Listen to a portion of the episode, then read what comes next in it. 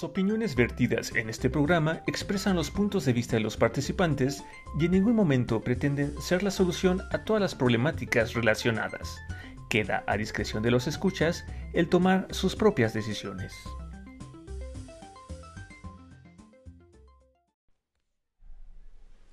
Les damos la bienvenida a una emisión más de Entropsi, un espacio donde exploramos y reflexionamos sobre esos elementos psicológicos que nos caracterizan como seres humanos.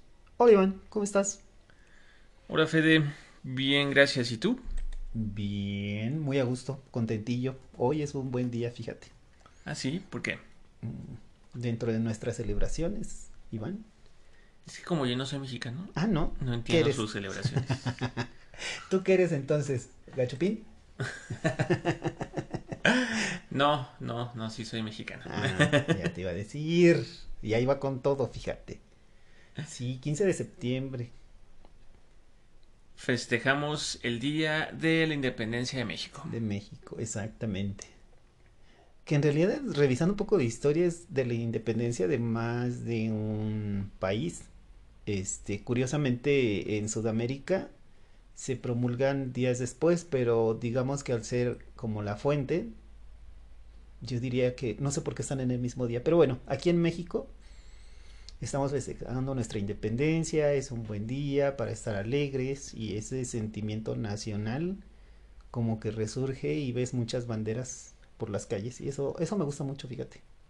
Ya lo comentábamos en los episodios anteriores, ¿no? Que septiembre para nosotros es el mes patrio. Hoy es el de la independencia. En mi familia pues no se acostumbra mucho como hacer algo en particular, pero sé que en otras familias sí se reúnen y hacen comida especial y demás. Este, para mí es significativo, pero más el día de mañana porque mi pareja cumple el día de mañana, ¿no? Ok. Ahora sí que Viva México. Ahora sí que viva México. Y este. Y. Por cierto, muchas felicidades. y, y, Felicidades. y, pues bueno, ¿no? Finalmente. El, el 16 de. El 15, ¿no? El 16 de septiembre sí son como días muy importantes aquí para los, nosotros los mexicanos. Sé que en otros países, ¿no? Inclusive los mexicanos que están viviendo en otros países. Es así como hacer la fiesta, hacer la reunión, la celebración, ¿no? Fíjate que en mí ha sido curioso. Yo cuando empecé a salir de México, que tuve oportunidad de viajar fuera de México, fue cuando me empecé a sentir más orgulloso de ser mexicano. Ok. Porque estando en México, de repente yo nada más escuchaba las cosas malas, ¿no? Que la violencia, que los cárteles, que la corrupción, que la política, que, que pues esto pasó. O sea, como puras cosas malas, ¿no? Y, y de fuera, pues nada más escuchas, ¿no? De que, ay, en Estados Unidos hicieron esto, que en Europa pasó esto, o sea, como otra cara de las noticias, pero cuando tuve oportunidad de salir y, y estar días fuera de México, me daba cuenta que finalmente en todos los países se cuecen habas, ¿no? Y, y que México, con todos sus problemas, con toda la violencia, con todo y todo lo malo que tenemos, ¿no? Porque hay muchas áreas de oportunidad, es realmente un país formidable. Sí. Sí, yo amo México. Déjame te cuento que yo estuve a punto de estudiar historia. Iba a ser eh, licenciado en historia y tenía muchas ideas del cómo y del por qué y, pues la base era todo lo que es México, ¿no? Las culturas, las culturas madre, las tradiciones, los sabores, los olores y todas esas cosas que, que son un pedacito de México, la verdad es que mm, yo creo que de alguna manera, y no porque me lo inculcaran, pero como que yo era muy nacionalista. Y fue muy particular porque yo, al contrario de ti, yo veía que salir de México era así como que, ¿para qué? O sea, no tiene ningún caso, ¿no? Y cuando salí de México por primera vez me sorprendí que no fuera tan feo allá afuera, ¿no? O sea, tú tenías la impresión opuesta de que de alguna forma México era tu hogar y no tenías que ir a buscar nada en otro lugar. De hecho, que eran feos los lugares fuera de México, ¿no? Y más bien, pues vas creciendo y vas viendo que son otras culturas, son otros hábitos, otros olores, otros sabores, pero ha habido sorpresas muy agradables, digo, no cambiaría mi residencia de México, no, no, no al menos ahora, no veo como un motivo, me sigue gustando México, me sigue gustando todo lo que es, ¿vale? Eh, y como dices, tiene sus áreas de oportunidad, sí, pero como que eso motiva de algún modo el hecho de seguir creciendo, Iván, de seguir desarrollando cosas aquí en México. Qué padre. ahora sí que en, forma, en caminos diferentes, pero llegamos a la misma conclusión, ¿no? Conclusión. Conclusión. En México es muy importante y todos los que nos escuchan, pues les deseamos, esperamos que pasen pues un día muy patrio, ¿no? Estén aquí en México o fuera, este, que se sientan orgullosos de ser mexicanas y mexicanos y este, y bueno, solo como pequeña pausa histórica, ¿no? O sea, el 16 es eh, el día que inició la independencia en México, en 1810 y terminó justamente también en septiembre, el 27 de septiembre, en 1821, cuando el ejército trigarante entró victorioso a la Ciudad de México, ¿no? Entonces, uh, hoy 15, uh, más bien es como el grito, ¿no? De independencia. Que, Se celebra el grito. y, y que de hecho, la sesión pasada comentábamos, ¿no? Que esta señora José, José Ortiz de Domínguez. fue una de las precursoras, ¿no? Junto con Miguel Hidalgo y otras grandes figuras de la historia mexicana. Sí. Fíjate, no sé si a ti te, te pasó, Iván, pero a- yo recién me entero mucho de esto de las razas en México. De los mulatos, de los criollos que participaron en el movimiento de independencia. Yo no tenía conocimiento, de alguna manera e- en mi haber, yo tenía la conciencia de que había unos letrados, alguien que estudió, y que por esa, por esa vía llegaron al conocimiento y decidieron generar la independencia de México. Pero cuando empiezas a estudiar un poco más a detalle la historia y los detalles de estos héroes, o sea, muchos eran, por ejemplo, yo cuando alguien me dijo Morelos era mulato, yo decía, ay, no, ¿cómo Morelos? Y en las biografías que yo he visto no, no parece mulato, ¿no? Este, no, que Vicente Guerrero y yo, y yo así, no, o sea, no es cierto. Que Miguel Hidalgo y Costilla tenía esta formación y yo, es que no corresponde a toda la idea que durante años me vinieron formando, ¿no? Entonces yo veía así como que era alguien muy letrado, güerito, este, casi casi español. Y, no, resulta que mucha de, de esta mezcla de razas ya nacidas aquí en México fueron los precursores de nuestra independencia. Y la verdad eso me da un doble gusto, saber la mixtura de esta gente, ¿no? Que sí hubo gente que tenía ascendentes re- directos con españoles y que participaron en el movimiento. Pero este año, este año justo me, voy enterando de eso. Yo no tenía idea. ¿Tú sí? No, no, más o menos. Yo sé otra, yo, yo por ahí tengo otra historia, pero bueno, eso lo podemos platicar en otro, en otro momento. Pero lo importante que dices, Fede, es justamente eso, ¿no? O sea, no hay momento para dejar de aprender y este, y pues lo importante es estar abiertos, ¿no?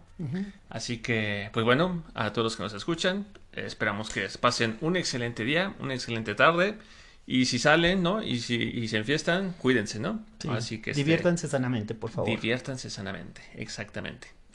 Y pues una vez dicho esta introducción sobre la celebración del día de hoy y mañana aquí en México, este, hoy empezamos nuevo tema. Sí. ¿Cómo, cómo, te pareció el café con esta Angie sobre el tema de ah, Autoimagen. autoimagen? Mira, la verdad es que yo tenía muchas expectativas por la personalidad, personalidad de Angie. Considero que es alguien que, bueno, que le hicieron el tema a ella, ¿no? Así de, ah, mira, esto es Angie. Me encantó. Este, hubo una parte es que, esta parte de que es jarocha, aunque no haya nacido allá. Este, me gustó mucho cómo le quedó el tema. Creo que lo que nos compartió nos sirve. Hay cosas que incluso me atrevo a decir que va a dar para otro capítulo. Pero muy a gusto. Y por cierto, muchas gracias otra vez, Angie, donde estés. Sí, sí, muchas gracias Angie. Este, esperamos que todo lo que se compartió y lo que nos compartiste les sirva a muchísimas personas. Y, y fíjate, yo creo que sí, ¿no? Justamente porque hablábamos de la importancia de la autoimagen al momento de una entrevista laboral, ¿no? Este, que por cierto ya no me presenté. Se me olvidó. Ah, pero es que ya tengo yo otro trabajo. Pero bueno, o, eh, si, si hay alguien que tenga dudas o está en esa etapa de buscar trabajo, les recomendamos escuchar nuestro episodio número 44, ¿no? Donde nuestra colega psicóloga organizacional nos, eh, nos comentó un poco, ¿no? Sobre la importancia de, del impacto que genera esa autoimagen cuando te presentas. Sí. Entonces, este, pero bueno, cambiando de tema, ¿no? Hoy es nuevo tema, es un nuevo ciclo, ah, episodio número 45 y empezamos con Autocrítica. autocrítica. Fíjate que no sé por qué este tema se me dio como buscarlo en otro idioma y lo busqué en inglés y es self-criticism. Y en inglés es este autocritic, ¿no? Entonces este, dije, ah, qué curiosas palabras, ¿no? Se parecen mucho al español. Autocrítica. Y este debemos, creo que debemos de comentar, ¿no? Que este tema fue como sugerido por una de nuestras radioescuchas. Muchas gracias. Sí, muchas gracias. Este, y creo que debo confesarme, ¿no? Y decir que, curiosamente, tal vez yo no esperaba mucho de este tema, pero una vez que me metí, lo estudié, lo analicé, descubrí que, que creo que sí, me, o sea, me, me identifiqué en muchos sentidos, ¿no? Entonces, este ha sido un tema muy interesante y pues bueno, ¿no? Espero que lo que vamos a compartir en este episodio y, en los próximos, pues a ti que nos escuchas, te sirva y que sea como un parteaguas, ¿no? Porque al menos para mí así ha sido, ha sido un parteaguas. Sí, Iván, fíjate que yo como que eh, antes de y después de me quedé con que es importante que seamos reflexivos, ¿no? Que si tenemos un rasgo no consideremos que somos todo eso que puede escribir algún concepto, pero sí podemos ver algunas bondades o áreas de oportunidad a, raíz de este material. Particularmente creo que este, este tema va a ser, en lo personal, creo así, que va, va a dar para que muchos avancemos en más de un sentido, que nos desarrollemos. Sí, porque bueno, quizás para entrar en materia, finalmente, ¿qué es la autocrítica, no?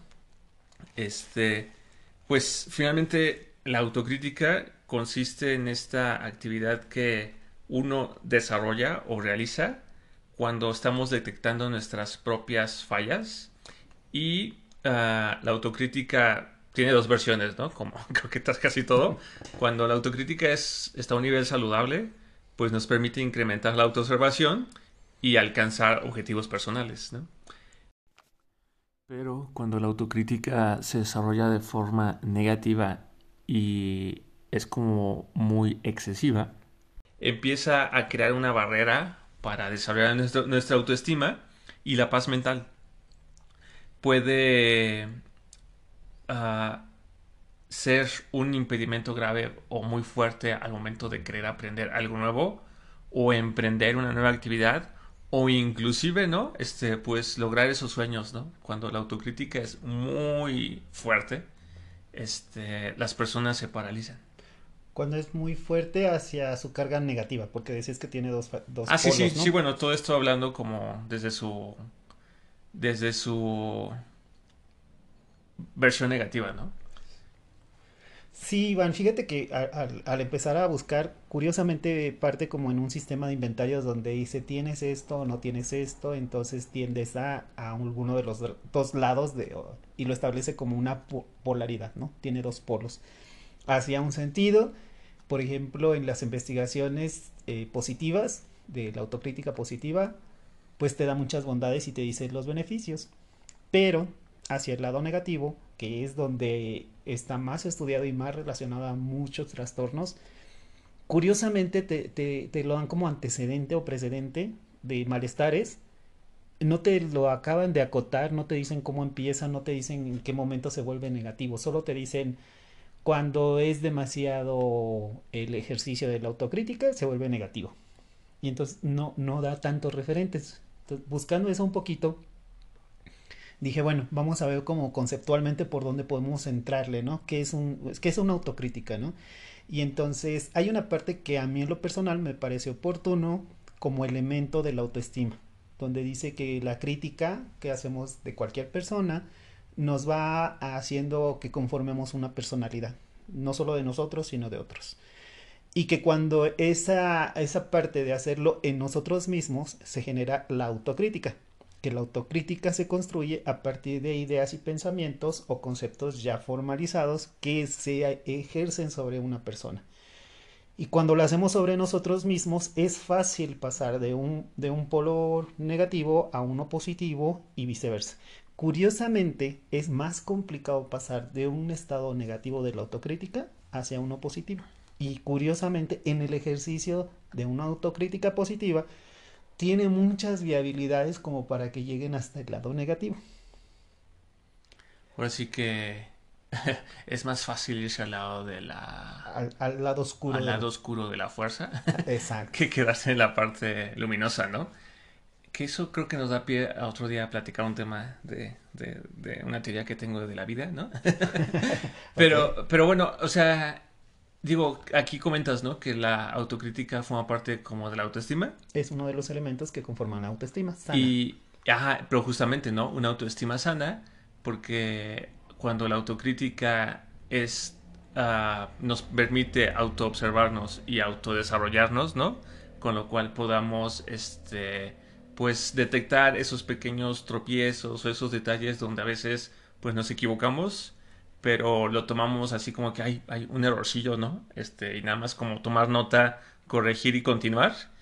Esa es la parte positiva, ¿no? Porque finalmente uh, pues nos damos cuenta, ¿no? O sea, el hecho de, de, reconocer que somos personas que nos podemos equivocar de vez en cuando o tener un error, ¿no? Este, y no pasa nada, o sea, finalmente pues la vida continúa eso forma parte de esa estructura positiva, ¿no? Donde la autocrítica nos va retroalimentando y decir, a ver, ok, sí, te equivocaste en esto, tranquilo, no pasa nada, ok, sí hay consecuencias, pero ya lo aprendiste, ¿no? Es parte de un aprendizaje, claro. Ahora sí que es como el tema de aprender a partir de los errores, ¿no? Sí, fíjate, mucho... fíjate que conductualmente, perdón, conductualmente dice que la autocrítica se puede identificar a partir de identificar comportamientos o conductas y todo lo que llevemos a cabo es fácil de que se critique cuando estamos en, pri en, primera persona. Y ahí se construye conductualmente la autocrítica. Efectivamente, en, en, los lados positivos de la autocrítica, Iván, te puedo decir, por ejemplo, en un entrenamiento deportivo. Cuando hace una revisión del desempeño, el deportista, de decir, no sé, un patinador que giró más o, o giró menos y está criticando el desempeño y está autocriticando, y puede ir haciendo un, concepto de cómo mejorar su desempeño, ¿vale? Pensemos en, en, un, en un trabajo de equipo en un deporte de equipo en donde dices, creo que yo pude haber hecho mejor esto o puedo hacer mejor esto, ¿no? No pensando en que lo estás haciendo mal, sino pensando en cómo hacerlo mejor. Y ahí esta es una autocrítica positiva, que generalmente es, va generando eh, mejores conductas, mejores niveles, un mejor desempeño. Y digo, esa es la parte padre. ¿no? Sí, sí, sí. Y, y finalmente aquí comentas eh, un ejemplo del deporte, ¿no? Pero pues una autocrítica sana y positiva ayuda a cualquier persona en cualquier ámbito, ¿no? Claro, imagínate a alguien que, que está haciendo un, un que, que, está haciendo o hizo un examen, ¿no? De conocimientos generales, una, un examen académico. Y termina, y cuando termina está revisando sus preguntas y sus respuestas, ¿no? Y encuentra variaciones. Y esa revisión da pie a una autocrítica de decir, esta respuesta era por esto y la pude haber asociado con esto y entonces pude haber tenido este mejor desempeño, ¿no? Y seguimos hablando en positivo, mejorar, sí. no, no descalificar. Estamos pensando en cómo considerar que el resultado obtenido o lo que estamos procesando se puede mejorar. Y ahí, hasta ese momento, como que la brújula va perfecto, ¿no? Porque está diciendo mejor, mejor, puede ser mejor. Es... Sin descalificar lo anterior. Es, es como un, es como si fuéramos construyendo, ¿no? Exacto. Sobre lo avanzado, sobre lo conocido, sobre lo experimentado. O que van habiendo como pequeñas fases de ajuste. Y en lugar como de recriminarnos, simplemente entendemos que es una etapa de aprendizaje y seguimos ajustando. Y sobre lo ya aprendido, vamos aprendiendo, aprendiendo, aprendiendo, ¿no? O sea, es, una, es como uh, no sé, yo que soy perfeccionista, es como uh, cada, con cada día, que, cada día que pasa, ¿no? Me vuelvo un poco más perfecto, ¿no? Por sí, decirlo te así. vas acercando. Fíjate, yo, por ejemplo, eh, cuando yo empecé a tratar eh, pacientes y que me decían del diagnóstico y el tratamiento, en algún momento, cuando iba empezando mis primeros diseños, yo recuerdo que cuando el diseño ya no, no aplicaba o era diferente o lo tenía que modificar, yo inmediatamente lo descalificaba. Y entonces ya no era una autocrítica positiva. Estaba pensando que estaba mal. Lo descartaba y lo desechaba, ¿no? Y tenía que volver a empezar. Con la práctica te vas dando cuenta que los seres humanos pues somos cambiantes y cada uno de los elementos forman parte de un proceso. Y como parte de ese proceso, mis diseños y mis abordajes pues podían tener esas variaciones no controladas que decían que mi diseño era factible de mejorarse. Y entonces en, otra vez volvió a ser positivo de decir, bueno, tengo todo esto y puedo mejorarlo con esto. No porque sea malo mi diseño, solo me faltaban más elementos a considerar o puedo hacer mejor mi diseño con estos otros nuevos elementos. Sí, o simplemente reconocer, ¿no? Que la gama de pacientes y de casos que uno puede tener son historias únicas, ¿no? Y quizás si tú, no sé, ya tenías experiencia tratando, no sé, un tema de ah, violencia de pareja, este, lo que hiciste trata de la misma forma y no funcionó y pues no pasa nada, ¿no? Nada más es entenderlo ah, y reajustarlo, ¿no? El programa de, de, tratamiento. Este... Y digo, esa es la parte bonita, ¿no? De la autocrítica, pero, la, parte, la parte fea... La parte fea es justamente cuando la autocrítica este, se vuelve como uh, pan de cada día, ¿no? O pan de cada hora.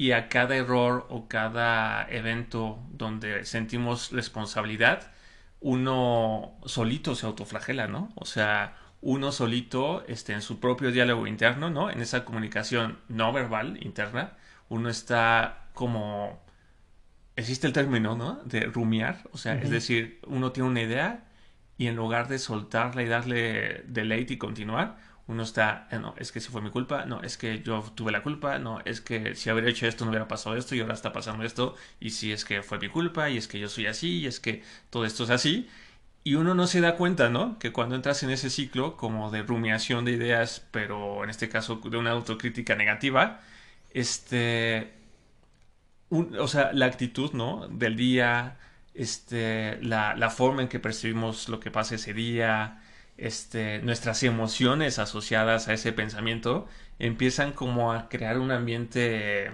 álgido, ¿no? Como una situación desagradable, donde la, uno ya no se siente cómodo, ¿no? Ah, dentro de lo que yo leía decía que el exceso de autocrítica impide a las personas, no sé, la toma de riesgos, ¿no? O sea, ah, este, quiero ah, estudiar esto, ¿no? Ay, no, pero es que no sé si voy a poder porque pues me han dicho toda la vida que no puedo, que, mis calificaciones son muy bajas, o me dicen que es muy difícil la carrera, o me dicen es que si lo estudio de qué voy a vivir, ¿no? O sea, uno solito, sin que tengas aquí al papá o al amigo o a esa persona que te lo dijo, solito se repite y entonces uno solito impide llevar a cabo acciones de algo que quizás ni siquiera sabes si vas a poder o no vas a poder, pero la sola idea la tienes ahí y ya te impide hacerlo, ¿no? Entonces, hay, una, hay un tema donde uno, uno no toma riesgos, uno pues no logra desarrollar opiniones positivas de sí mismo, por lo cual se afecta la autoestima, como bien dijiste ya, y este tampoco uno desarrolla confianza en sus propias habilidades, ¿no? O sea, uh, yo recuerdo, bueno, por ejemplo, en mi experiencia laboral, ahorita estoy en unos proyectos como novedosos, ¿no? Algo que no sabía. Me dan la, la tarea, digo, oye, pues eso jamás pensé que lo haría, ¿no? Es, me, me, resulta loco, me resulta a la vez interesante. Requiere habilidades que hoy en día no poseo, ¿no? Como por ejemplo conocer un, un sistema, ¿no? Para hacer dibujos en 3D. Pero la idea de aprender a hacer, eh, usar eh, los dibujos en 3D en ese sistema nuevo y de obtener lo que yo imaginé, me emociona. Claro. Eso porque creo en mis habilidades. Pero quiero pensar que otra persona, no sé, otro, un, anti-Iván, ¿no? que, que ¿no? que no confía en sus habilidades, le dejarían la tarea y yo creo que ni siquiera la acepta, ¿no? Dice, uy, no, ¿para qué vas a dejar eso? Yo no puedo, ¿cómo se te ocurre? Mejor déjaselo a alguien más, te voy a quedar mal, ¿no? No, es que tú puedes, lo, lo necesito una semana. Uy, no, menos una semana, ¿no? Yo necesito un año para aprender. O sea, como una, una, forma de, de, de autosabotaje. Fíjate, Iván, que tocaste un punto bien interesante, Iván. Yo creo que algunas personas que nos estén oyendo pueden estar dudando, bueno, ¿cómo sé si mi autocrítica es positiva o negativa? Y tiene mucho que ver con lo que nos acabas de decir, Iván. Cuando decíamos del deportista que hace la estrategia, cambia la estrategia y entonces se aplica a nuevos resultados, a nuevos abordajes, ya no está en, la parte de autocrítica, ya está haciendo el proceso que desencadenó la autocrítica positiva, la que siga. Y curiosamente, esto que nos dices de estarnos repitiendo y repitiendo y repitiendo, es un indicador casi seguro de que tenemos una autocrítica negativa. Esta parte de tener una alta exigencia está muy asociada con estrés, con ansiedad y con cosas negativas, pues. Y el punto aquí es si alguien está allá afuera preguntándose más de una vez si lo que está haciendo de estarse cuestionando y cuestionando y cuestionando es una autocrítica negativa, está muy cercano a, que lo sea, ¿no? Normalmente la autocrítica positiva se ejercita, se aplica pero desencadena otros procesos. No vuelves a estar sobre el mismo tema calificando si es positivo o no es positivo, lo hiciste bien o no lo hiciste bien. Haces un planteamiento, haces tu autocrítica y desencadenas lo que sigue. Esa sería la autocrítica positiva. Y en la negativa estás constantemente reiterándote la pregunta si lo hiciste bien, si lo puedes hacer mejor, si pudiste haber conocido incluso elementos que todavía no estén conocidos, pero si pudiste. Y este tipo de cuestionamientos y que te demandan conocimientos que generalmente todavía no tienes, normalmente está constituyéndose una autocrítica negativa. Y fíjate que en eso que comentas, yo pues me identifico un poco, ¿no? O sea, les digo que cuando estudié este tema dije, oh por Dios, ¿no? Porque justamente yo puedo hacer algo, puedo hacerlo bien, puedo recibir este, uh, pues no sé, aplausos o que la gente me reconozca lo que hago. Y yo internamente digo, sí, pero lo puedo hacer mejor. Fíjate que es parte de este diálogo dice que genera este, un alto estado de estrés, puede generar tensión mental y tensión corporal, bloquearse por miedo y sentir esta parte de defraudarse a uno mismo y no conseguir lo que proponemos, aunque lo consigas. Aunque ya lo, lo tengas tú el objetivo logrado, tú puedes tener esa sensación de no haber logrado lo que querías. Sí, sí, sí. si eres tú. y todo lo que me dices, este, realmente, pues digo, ¿no? O sea, este, yo lo reconozco porque yo puedo, yo, o sea, yo, yo, esto es algo que ya, ya, de hecho creo que una vez estábamos platicando de eso, ¿no? Que yo puedo tener logros, ¿no? Puedo tener, alcanzar ciertas metas, ciertos objetivos, inclusive de vida, ¿no? Y una vez que lo tengo, o sea, y ya hago con el proceso de cierre, ya, o sea, como que lo cierro y ya, next, o sea, como que nunca me permito esa, esa parte de, ay, sí lo logré, o ay, qué buena onda soy, o ah, claro que pude lograr esto, o qué inteligente soy, o qué bueno soy, o, como un, un, momento como para disfrutarlo, ¿no? Como para, para decir, ah, ¿no? O sea, lo logré, estos son mis resultados. Y un momento de pausa, ¿no? Como de apreciación, como de... de valoración. De valoración, ¿no? Y eso es algo que venido un poco trabajando pero hasta que ahorita veo esto de la autocrítica digo, es que no juegues, o sea, lo que yo antes hacía o tal vez sigo haciendo todavía es, sí, hago todo un proceso, ¿no? Quizás estudiar algo, este, meterme a hacer algo, aprender algo, ¿no? Lo hago bien, lo termino bien y en lugar de tener ese momento de pausa, de apreciación, de valoración, digo, bueno, sí, ya, ¿qué sigue, no? Fíjate, Iván, que, que eso no lo he encontrado yo en estudios, lo he visto en pacientes míos. Y yo, yo lo llamo de manera personal, no sé si tenga otra connotación o alguien lo ha utilizado, pero yo digo que eso es cuando los pacientes ya tienen sangre de campeón. Es decir, lo haces, ya lo hiciste, perfecto, lo que sigue. O sea, no hay una parte donde te felicites por haberlo logrado.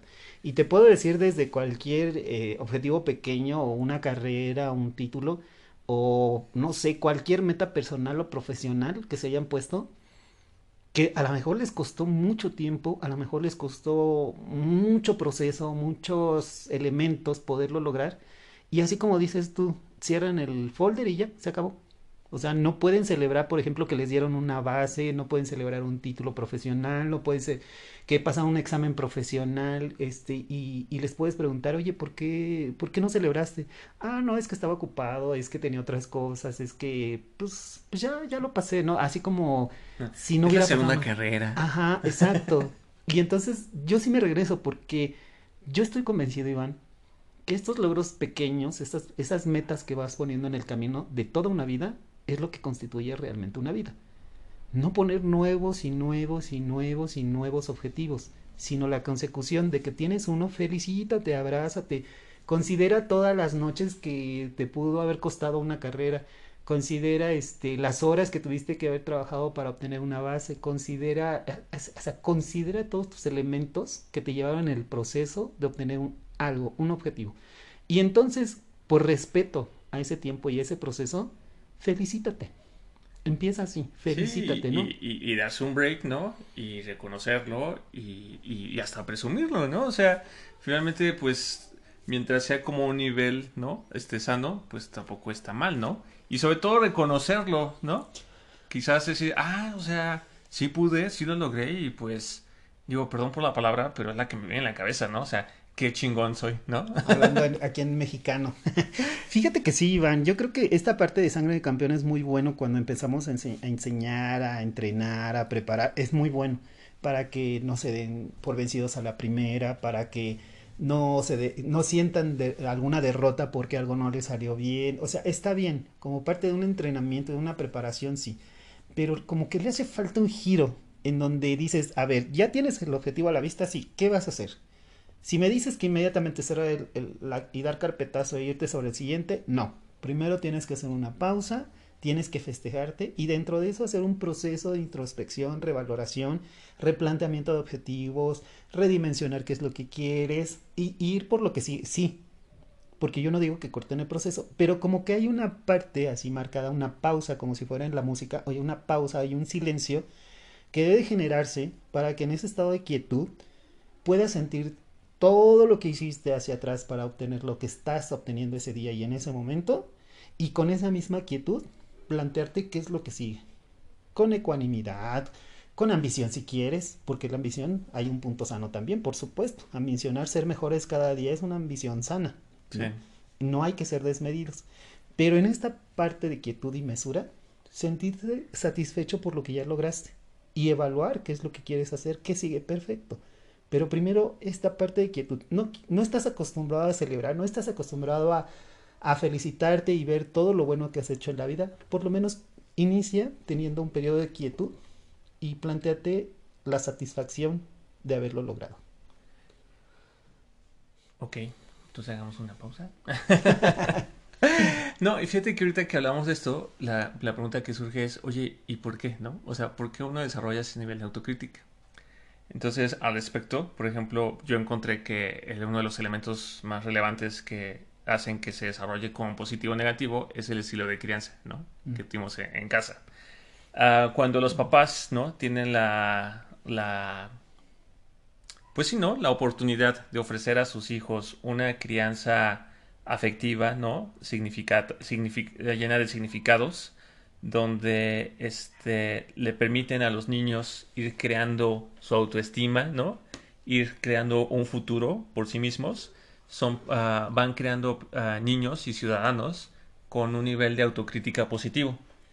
Cuando ah, a los niños se les da autonomía, se les motiva a lograr cosas por ellos mismos y, muy importante, se les permite tener errores sin censura, los niños aprenden a desarrollar mayor confianza en sí mismos y crecen con un sentido de seguridad en cuanto a sus propias decisiones, ¿no?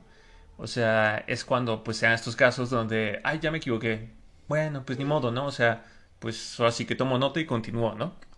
Y no es un de que, ay, ya me equivoqué, ay, Dios santo, otra vez, qué tonto soy, Dios santo, ¿cuándo voy a aprender? Claro, todo el mundo me lo dice, ¿no? O sea, es como las dos caras. De hecho, en ese ejercicio, Iván, yo creo que un sensor también puede ser eso, el recurso lingüístico cuando te equivocas, cuando puedes hablarlo de manera fluida, sin estresarte, sin generar malestar ni para ti ni para los tuyos, que no lo percibas así, porque a veces no lo genera en ningún momento, pero que no percibas que estás generando malestar por un error, tienes una autocrítica positiva. Ok, ok.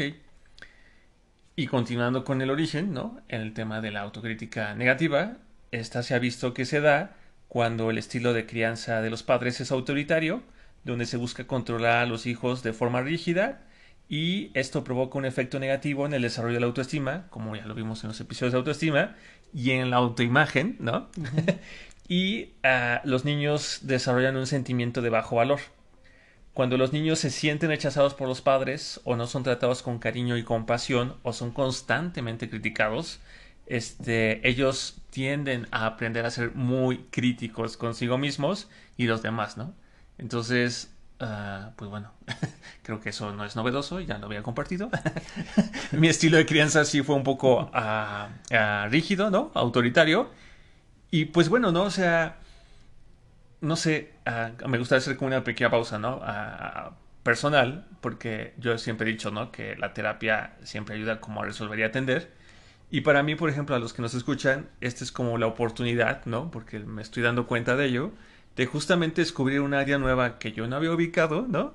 Donde me reconozco que quizás sí como que manejo las dos críticas, ¿no? O sea, por momentos sí soy muy positivo y por momentos me falla Pero en mi caso, yo no me lo tomo tan mal, ¿no? O sea, digo, ah, bueno, pues sí es cierto, o sea, tengo una autocrítica negativa, ¿no?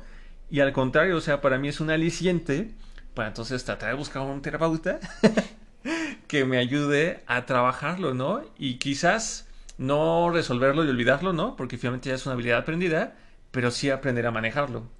Porque quizás de, tenerlo en tonos negativos, ¿no? Mantenerlo más en tonos positivos y este y, y no detenerme, ¿no? O sea, y eso creo que me gustaría que las personas que nos escuchan se lo queden, ¿no? O sea, cuando en los episodios que tenemos tú y yo aquí en Entropy, si alguien descubre algo que le hace ruido, ¿no? dices, ah, fíjate que hablaron del autoconcepto y sí, como que mi autoconcepto me falla. O, ah, es que mira, hablaban de límites y sí es cierto, yo no sé poner límites, ¿no? O hablaron de emociones y pues yo ni sabía lo que era una emoción.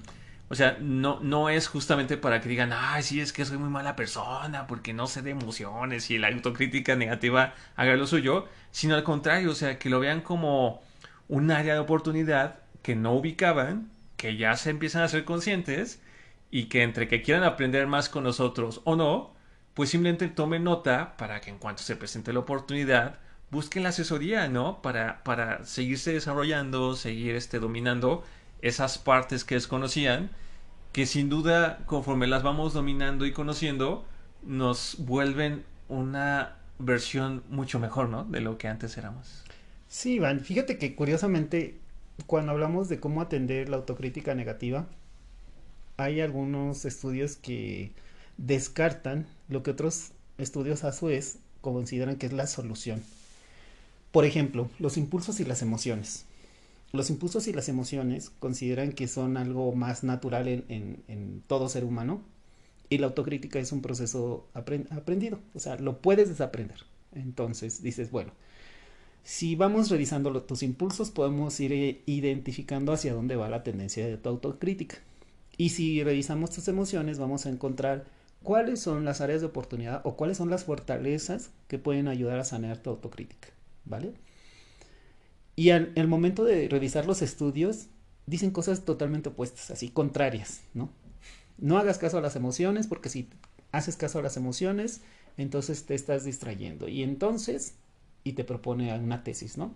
Y luego revisas el otro y dices, no, mira, cuando tú percibas la autocrítica, pues vete a las emociones, ahí vas a ver qué tipo de autocrítica es. Esto es termómetro.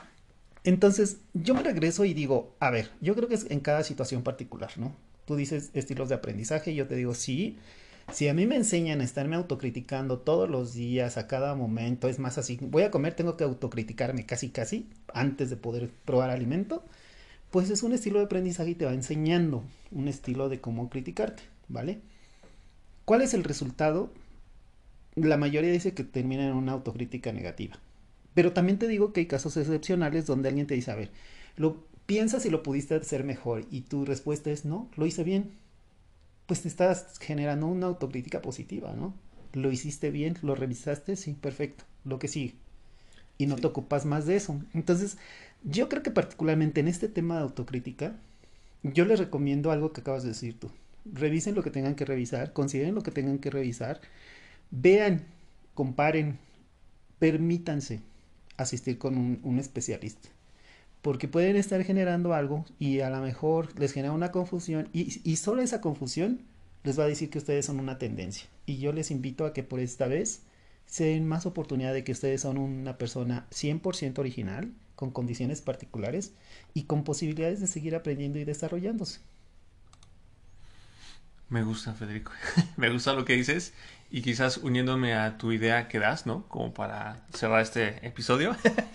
Yo también uh, retomaría el tema de algo que ya dijiste, la autoobservación, ¿no? O sea, cuando nosotros estamos haciendo cosas y solitos viene ese pensamiento de que, ay, ya me equivoqué, ¿no? O este, híjole, ¿no? Ya aquí tuve un error, ¿no? Traten de autoobservarse y escucharse qué palabras usan, ¿no? Consigo mismos, ¿no? O sea, ¿cómo, cómo, qué se dicen cuando se equivocan, ¿no? O sea, por ejemplo, este, van caminando y no se dan cuenta que hay un tubo y se pegan en la espinilla, ¿no? O sea, ya ahí está el dolor, ¿no? O sea, claro que va a doler. ¿Qué se dice, no? Eres tal persona, ¿no? O dices, híjole, este, no me di cuenta, ya me dolió un buen, ¿no? O, o, o finges que no te dolió y caminas medio trastabillando para que nadie se dé cuenta que te dolió. O sea, ¿qué es lo que haces, no? ¿Cómo, cómo uno se comunica con uno mismo cuando uno se equivoca? Yo, por ejemplo, y pues bueno, eso lo comparto, ¿no? Yo tendía mucho a decir, híjole, qué tonta, ¿no? Entonces, este, me, hace tiempo me di cuenta de eso, todavía de vez en cuando lo sigo haciendo, pero ya lo cambio y ahora digo, ¿no? Qué despistado fui. ¿no? Va evolucionando. Es, es como, es como cambiarle el acento, ¿no? Van a decir, ay, Iván, pero qué fresa, ¿no? Tonto, uy, ¿no? Pero finalmente son palabras, ¿no? Con un sentido, con una, con intención, que estamos hablando de mi, de mi persona. Entonces, pues, si yo soy alguien que me quiero y, y- y estoy tratando de mejorar ese tema de la autocrítica negativa, pues ir cambiando, ¿no? Ir como modulando esas formas en las que nos mencionamos a nosotros mismos, puede ser un primer paso, ¿no? Sí, claro. Entonces, la autoobservación. Sí, y hablarse muy decentemente, ¿no? Se vale revisar e intentarlo mejor la próxima vez. Exactamente. Bueno, Iván, vamos a dejarlo hasta aquí, ¿te parece? sí. Finalizamos esta emisión llena de ideas y comentarios propios y de diferentes líneas de investigación, confiando que en casa ayudarán a crear una nueva forma de conocimiento propio que les ayude en la etapa en la que se encuentren. Agradecemos que nos sigan y esperamos sus comentarios, sugerencias y agradecimientos en nuestros sitios de Facebook Instagram, y que nos escuchen por Anchor, Spotify, Apple Podcast Google Podcast. y YouTube. Muchas gracias Hasta luego, y no se autocritiquen tanto. por favor.